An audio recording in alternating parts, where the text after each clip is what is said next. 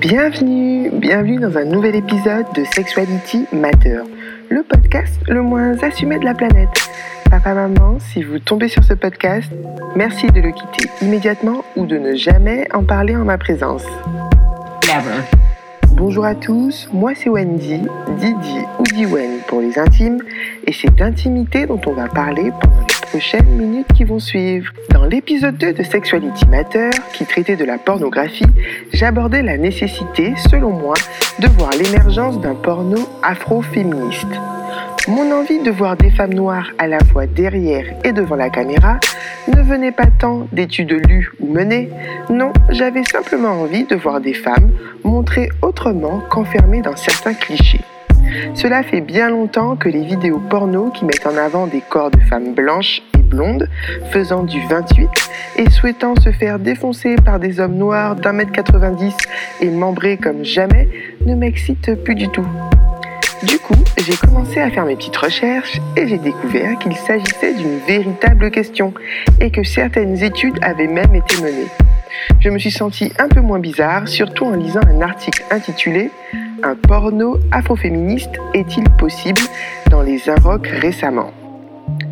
Pour toutes celles et ceux qui se demanderaient pourquoi s'approprier un milieu et une industrie tels que le porno, comme s'il n'y avait pas meilleur combat à mener, je dirais que toutes celles et ceux qui n'ont jamais regardé de porno dans leur vie lèvent le bras.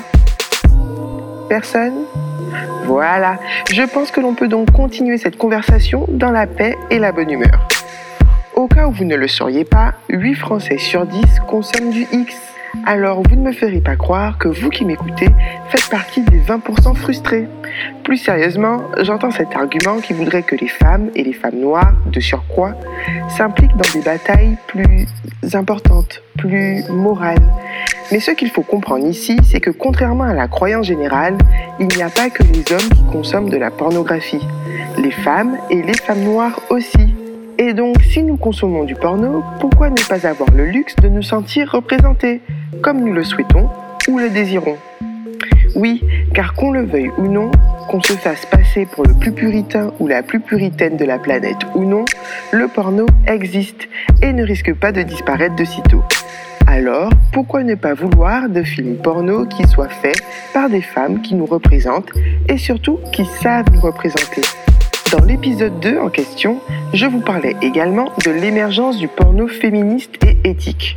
Un porno qui souhaite apporter une autre narration, proposer de nouveaux codes de représentation afin de ne pas réduire le corps des femmes à un pur et simple objet sexuel.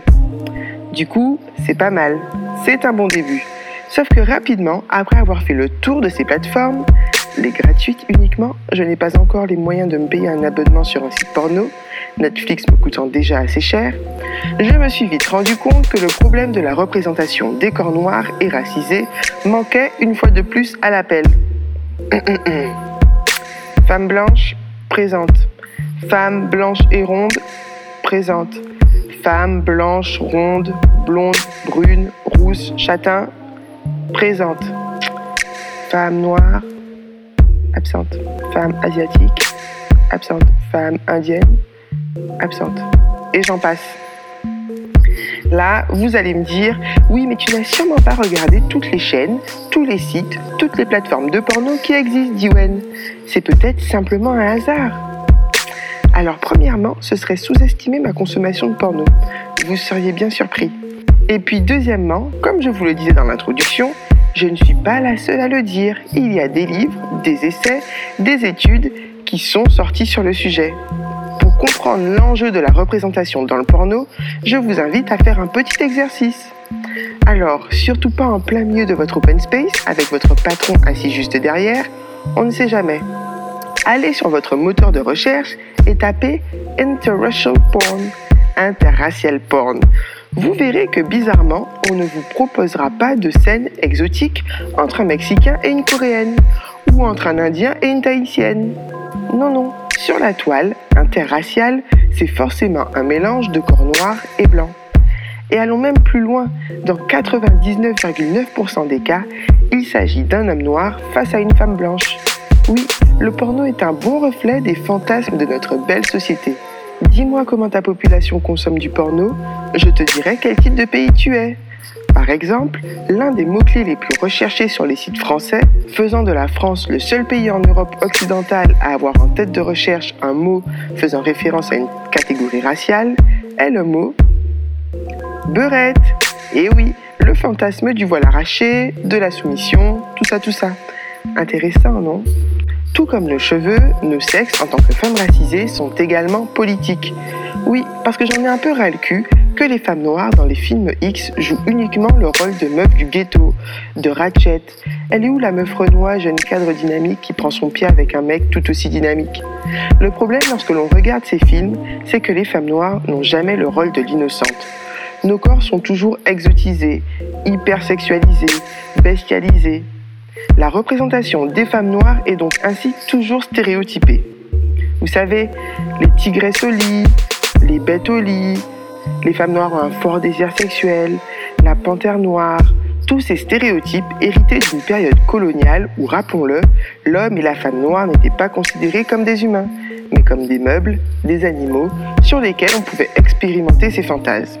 Comme le dit l'auteur afroféministe Mrs. Roots dans son article Ma panthère noire, sexualité stéréotypée des femmes noires en Occident, la sexualité des femmes noires est un enjeu afroféministe aux multiples facettes, tant par l'angle de la santé que par l'angle du sexe-positivité. Ainsi, se rapproprier la narration dans l'industrie du porno nous permettrait de contrôler la façon dont notre sexualité est représentée. L'une des solutions qui a été avancée serait de réorganiser le contenu proposé sur les sites porno.